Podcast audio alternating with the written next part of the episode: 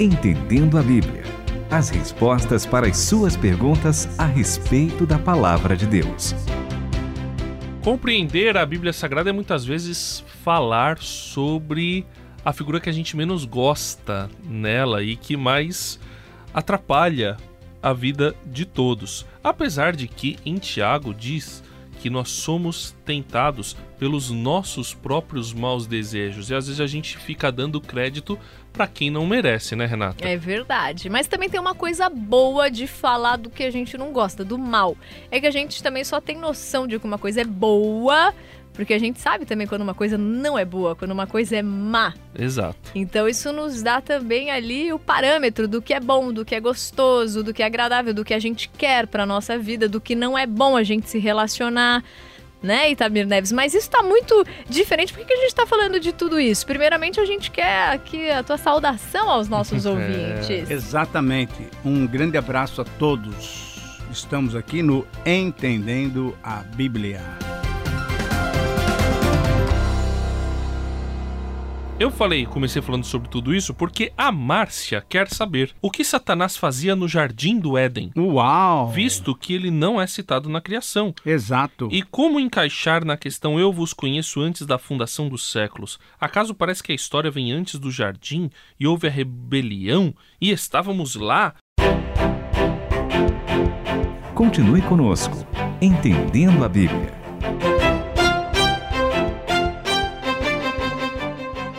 Professor Itamir, primeiro a gente precisa entender a pergunta. Que perguntas interessantes, hein?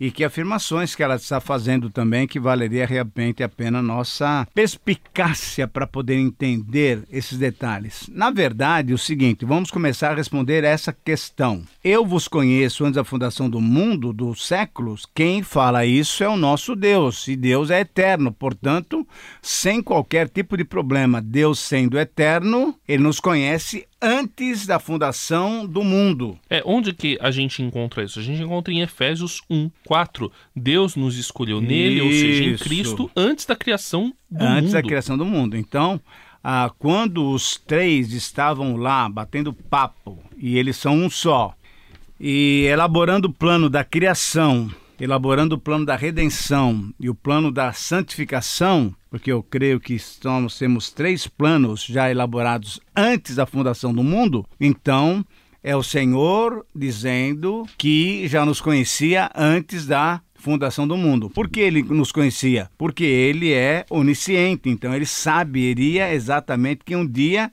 eu estaria aqui com a Renata e com o André Castilho fazendo um programa. Já pensou que coisa legal? Isso quer dizer o quê? Que a nossa vida está totalmente cuidada, protegida, amparada pelo nosso Deus. Eu gosto também de pensar em Romanos 8, 29. Não sei se você já tem ele ah, aberto aí, ou... Renata. Por gentileza, pode ler. Então, Romanos ah, 8, 29. A Bíblia, a mensagem, Romanos 8, 29, é um texto realmente muito interessante que merece a nossa compreensão nesta oportunidade. Deus sempre soube o que estava fazendo. Ele Exato. decidiu, desde o princípio, moldar a vida daqueles que o amam pelos mesmos padrões da vida do filho. Pois o filho é o primeiro da fila na humanidade que ele restaurou. Olha que legal, que legal. Então, nós temos um irmão mais velho, que é o Senhor Jesus Cristo. E a partir daí, então, Deus já sabe tudo o que ia acontecer. Então, primeira resposta para essa pergunta tripla é essa. Deus já nos conhecia antes da fundação do mundo. Muito bem. A pergunta que ela faz é que o que que Satanás fazia no jardim? Deus Tava lá criou perturbando. ele. É. Tava perturbando o jardim. O que que é isso? Nossa. É, a gente tem aqui em Gênesis 3, né? A serpente era o mais astuto de todos os animais do campo que o Senhor Deus havia feito. E ela disse à mulher: Foi assim que Deus disse? Então, na verdade, o que é engraçado aqui é que, na verdade, não há citação de Satanás em Gênesis 3. Cita-se a serpente. Sim. Como o professor Sim. Itamir nós sabemos que essa serpente era Satanás?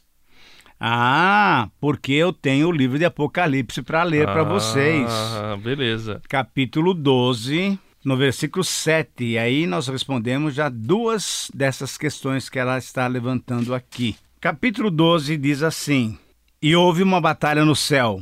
Miguel e os seus anjos batalharam contra o dragão e batalhavam o dragão e os seus anjos, mas não prevaleceram, nem mais o seu lugar se achou nos céus. E olha agora. E foi precipitado o grande dragão, a antiga serpente, chamada Diabo e Satanás, que engana todo mundo. Ele foi precipitado na terra Isso. e os seus anjos foram lançados com ele. E aí ouvi uma grande voz no céu dizendo: Agora está chegada a salvação e a força e o reino do nosso Deus e o poder do seu Cristo, porque já o acusador dos nossos irmãos é derribado, o qual diante do nosso Deus os acusa de dia e de noite. Eles o venceram pelo sangue do Cordeiro e pela palavra do testemunho e não amaram a sua vida até a morte. Então, aqui está claro que a serpente que aparece em Gênesis 3 é, Satanás. É Satanás. A questão e é. ele foi jogado na terra. É, mas o que eu acho interessante é que ela era o mais astuto de todos os animais do campo que o Senhor Deus havia feito. Então, o que a gente entende aqui nesse texto diz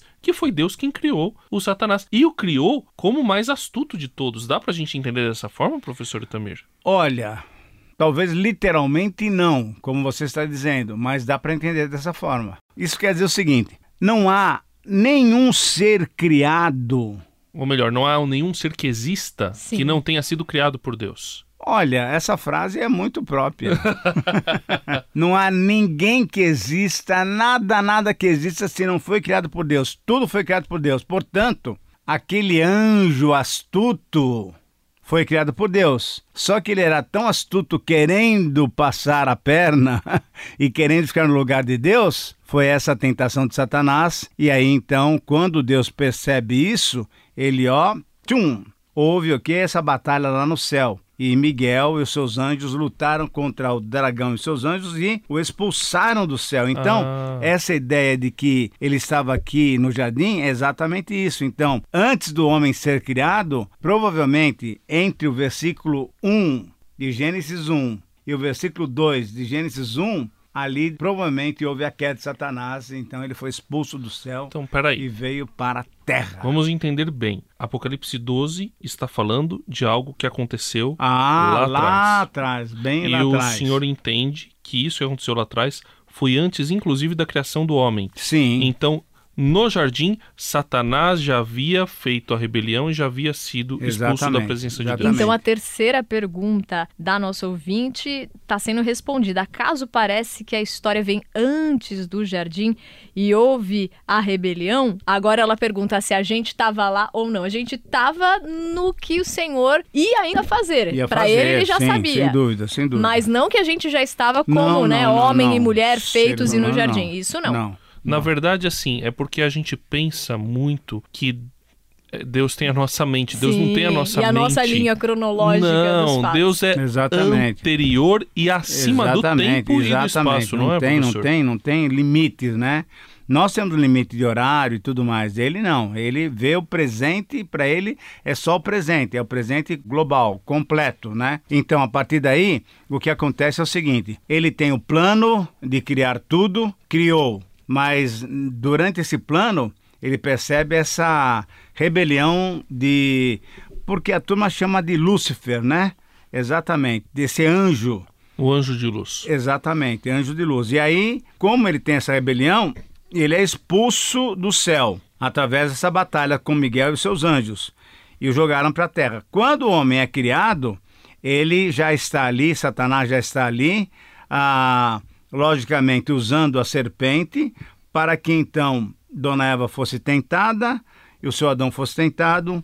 Caíram nessa conversa e aí nós temos toda essa situação delicadíssima. Isso é, nós não podemos dar ouvidos a Satanás, porque ele inclusive destrói a palavra de Deus, né? Ele quando vai falar com Eva, ele mente e fala: "Ah, não foi isso que Deus falou que não era para comer nenhum dos frutos?" E ela falou: "Não, é isso mesmo", né? E ela foi entrando na conversa de Satanás. E aí, infelizmente, nós caímos. Nós, eu digo, a humanidade caiu, né? Através do pecado de Adão e Eva. Então, pela pergunta da Márcia e pela resposta do Itamir, a gente percebe que essa história que a gente vive hoje, no nosso tempo cronológico, começa antes de nós Sim. e a gente já sabe o final. Isso que é maravilhoso. Ah, a gente é já sabe legal. que o acusador dos nossos irmãos foi expulso. Aquele que acusava de dia e de noite perante Deus não prevaleceu. No final das contas, ele não vai existir mais. Ele vai ser ali realmente esmagado, né, por Jesus. Já foi, na verdade, no sacrifício de Cristo. Realmente a morte não tem mais poder sobre nós e nem a culpa, porque ele levou sobre si os nossos pecados e as nossas culpas. Então, realmente a gente pode ficar feliz de olhar para esse tempo que é um tempo diferente do nosso, porque se a gente olha, a gente já sabe o final e já fica tranquilo que seguros na palavra nós sabemos o que vai acontecer É, conosco e é fim. bom a gente só deixar claro que não é que ele não vai existir mais, ele está plenamente derrotado Sim. eternamente. Então, mesmo que ele tenha esses mil anos do capítulo 20 de Apocalipse, ele vai ficar preso, depois ele vai ser solto, vai se rebelar contra o Senhor Deus e contra a igreja. Mas mesmo assim, depois o Senhor Jesus vai dar um sopro na sua boca e ó, acabou, no sentido de que ele está plenamente derrotado, separado de Deus. O inferno, na verdade, é isso, né? Uma existência eterna longe de Deus. E nós agradecemos o envio da sua pergunta e deixamos as portas abertas para mais no entendendoabiblia@transmundial.com.br e também no WhatsApp 11 974 181 456. Entendendo a Bíblia, com Itamir Neves, André Castilho e Renata Burjato. Uma realização transmundial.